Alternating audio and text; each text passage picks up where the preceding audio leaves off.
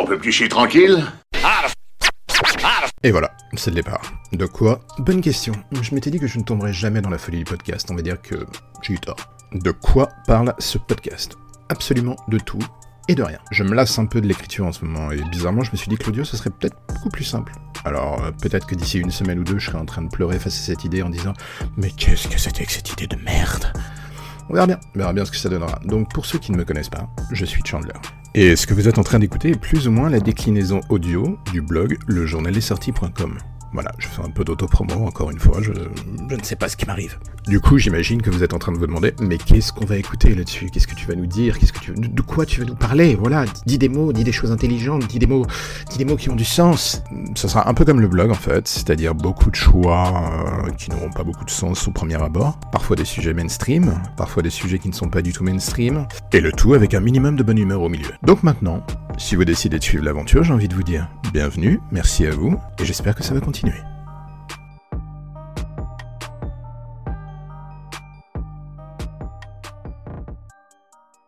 Il paraît qu'on a repéré des animaux préhistoriques par tous heures de droite dans les parages. Make sure she gets in okay?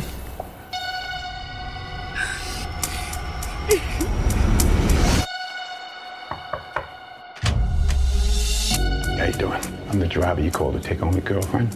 Not a girlfriend, man. Oh, credit card was invalid. Give yourself a nice tip, huh? I heard about these. I've never seen one before. Yeah, well, now you have. You're not gonna ask me if she got home okay? Okay. I'm gonna need anything you might have used to record what you did to her tonight.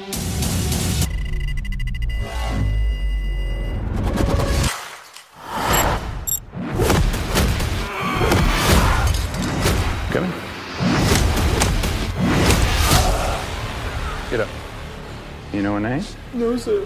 Her name is Amy. Give me your left hand. You ever see Star Trek? Very good. Five stars for Amy.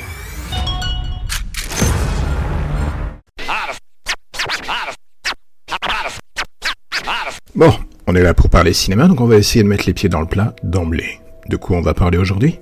The Equalizer Number 2. C'est pas très simple, c'est pas facile, c'est pas, c'est pas la poésie, c'est pas la délicatesse, c'est pas l'amour. Moi j'aime beaucoup l'amour, mais là, là du coup on va être, euh, on va être un peu dans la haine, quoi. Comment dire les choses de manière correcte? J'aime Denzel Washington d'amour. Pour moi, ce mec c'est le parrain, le Godfather. Ce mec est une légende, mais un peu comme les légendes en ce moment, il a tendance à de plus en plus tomber dans la facilité avec le temps qui passe. Le premier Equalizer, c'était pas du tout un grand film. Il avait un côté ultra nerveux qui faisait le taf, mais ça restait quand même une sombre série B quand même.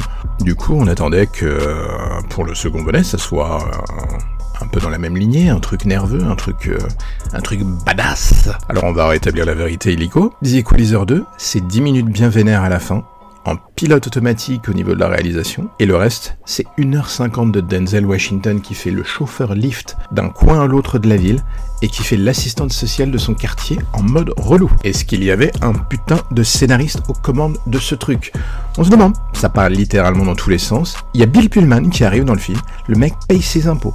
Pedro Pascal, il se demande ce qu'il fout là. Denzel Washington, il traverse le film avec un côté impassible en jouant l'imitation la plus parfaite que vous pourrez jamais voir de Steven Seagal. Et Antoine Fuqua, qui pourtant n'est pas manchot hein, dans l'ensemble, livre un film sans la moindre putain d'once d'âme. C'est une catastrophe. Bon ok, on va dire que je suis un chouïa dur dans le jugement, il y en a qui trouveront ça pas mal, divertissant. J'ai envie de dire, vous avez le droit d'avoir des goûts de merde. Non, je, je rectifie, je suis juste réaliste. Sincèrement, même en y mettant de la bonne volonté, impossible de zapper le YOLO absolu que représente le scénario de ce film.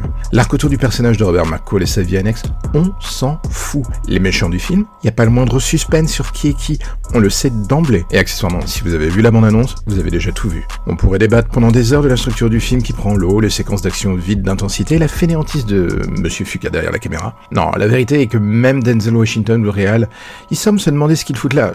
Je pense qu'ils sont conscients que le succès du premier film était un putain d'accident. Un accident euh, heureux parce que ça a fait un max de thunes. Résultat, Sony a fait Hey les gars, ils nous en font un deuxième. Et là, les deux ils se sont regardés, Denzel Washington et Antoine Fuqua, ils ont fait Euh, on a un problème là, qu'est-ce qu'on va faire? Bah écoute, euh, on va faire à peu près la même chose, en essayant que ça soit pas trop trop moche. Et puis toi, tu vas faire exactement la même chose, tu, tu, tu vas casser des dents, tu vas casser des jambes, tu vas casser des têtes, et puis tu vas regarder ton chronomètre tout le temps. Voilà, on s'emmerde poliment, ce qui est peut-être la pire des formes d'emmerdement en fait dans un film. Y a pas de, y a pas de passion, a rien. On s'ennuie, on se fait chier, c'est sincèrement négligeable. Et en fait, en ce moment, il y a tellement d'autres bons films à aller voir à la place, donc vous pouvez, vous pouvez l'éviter. Ah, je te jure. J'ai les pastèques.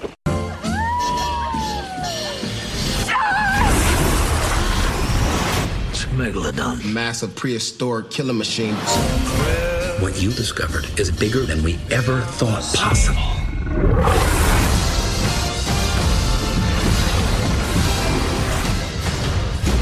Make this thing bleed. Hell yeah. The Meg, rated PG-13. Experience it in IMAX August 10th. Je préfère partir plutôt que d'entendre ça, plutôt que d'être sourd. Alors là, pour un court instant, vous allez vous ressourcer. Vous allez prendre la main de votre voisin, vous allez le regarder dans les yeux. Vous allez pas essayer de le pécho de la pécho, enfin vous faites ce que vous voulez, mais vous allez écouter. Et vous allez écouter quoi? Vous allez écouter ma voix pour la simple et bonne raison que l'on va parler de The Meg. Avec Jason Statham. The Meg arrive bientôt en salle. Et sincèrement, ne venez pas me parler de Sharknado, respectez-vous un peu. Les dieux du cinéma nettoient votre karma en vous offrant Jason Statham qui se frite contre un requin géant préhistorique. Est-ce que j'ai besoin d'en dire plus et là, vous venez me parler encore de votre délire entre potes alcoolo un vendredi soir sur le câble. J'ai envie de dire reprenons-nous, reprenons les choses dans le calme. The Meg sera-t-il le plus grand film de l'année? Franchement, non. Tout le monde le sait. Est-ce que Jason a de bonnes chances de faire en sorte de ventiler du fun hardcore? Mais putain la chose a l'air si turbo débile que le bonheur touche ton âme du bout du doigt. Et il faut être honnête, Jason Statham, c'est un peu le mec qui transforme le plomb en or. Comme un certain petit monsieur, de petite taille et de petite corpulence musculaire que l'on appelle Dwayne Johnson. Tu veux un exemple? La séquence du sauvetage du bébé dans l'avion dans le dernier Fast and Furious. Ose me dire que cette séquence, plus celle de la prison où il se fracasse la gueule contre ce rock, hein, n'est pas absolument jouissive. Si tu en viens à me dire que non, une partie de moi aura envie de te cracher à la gueule, une autre prendra le débat. Mais on sait très bien que le final sera sale et que ça va insulter tes grands morts. Donc j'ai envie de dire, sois intelligent, ne me contredis pas, ça fera gagner du temps à tout le monde. Donc oui, du coup, tu sais très bien que ce film est fait pour toi, un peu comme si d'un coup Asylum avait du budget, d'ici des idées, James Gunn l'idée d'effacer ses tweets avant d'aller chez Disney. On vient d'atteindre le point James Gunn dès la première émission. J'en vois déjà qui remonte ma à la recherche d'arguments pour casser mon amour pour ce film, et accessoirement pour Jason Statham. Eh bien, sachez, bande de mécréants, que rien n'y fera. Je marche dans l'ombre de Jason, et d'ailleurs j'ai gagné ses super pouvoirs. Enfin, un de ses super pouvoirs. Lequel? Son swag en costume, euh, le 06 de sa femme mannequin Pas du tout. Sa calvitie, bande de bâtards. et je le vis plutôt bien, je vous emmerde. Donc, euh, quoi qu'il en soit, hydratez-vous, restez calme. The Meg arrive Et ça, c'est le bonheur absolu. Monde de merde. Et oui, petit, je vois tes larmes qui coulent, mais tu le savais déjà, toutes les bonnes choses ont une fin. Et justement, c'est la fin du premier épisode. Oui, je la joue complètement safe pour le démarrage, et je t'évite les podcasts qui durent pendant des heures. Je sais, ne me dis pas merci, ça ne sera peut-être pas le cas pour la suite. On ne sait jamais.